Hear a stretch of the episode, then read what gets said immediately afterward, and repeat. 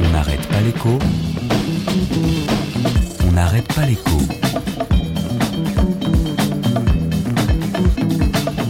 Alexandra Ben Saïd. Ils avaient le droit de faire ça Pauvre con. Le droit. Mais dis-toi bien qu'en matière de monnaie, les États ont tous les droits et les particuliers aucun.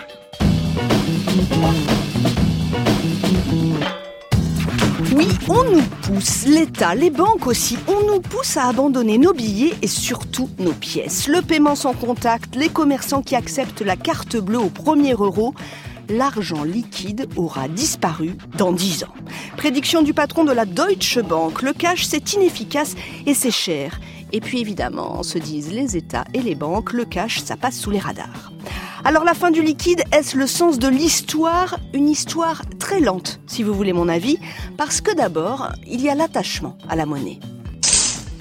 C'est l'or, l'or de se réveiller. Mon seigneur, il est 8 heures. Il en manque une. Et on aime toucher aussi parce que toucher, c'est la sécurité. Les jeunes seront-ils plus volontiers dématérialisés? Pas si sûr. Ils n'ont peut-être pas tous lu Ravage de Barjavel, mais ils savent imaginer le grand blackout. Ils connaissent le pouvoir des hackers et mieux que tous, les jeunes aujourd'hui savent la multiplicité des risques du terrorisme au climat. Alors, la fin du cash, vraiment, dans 10 ans, difficile d'y croire. Écoutez, si vous voulez bien, on se donne rendez-vous pour voir. Et en attendant, vous savez ce qu'on va faire? C'est ce qu'on va faire? Tu nous payes en espèces et tu nous dis quand tu veux qu'on les encaisse.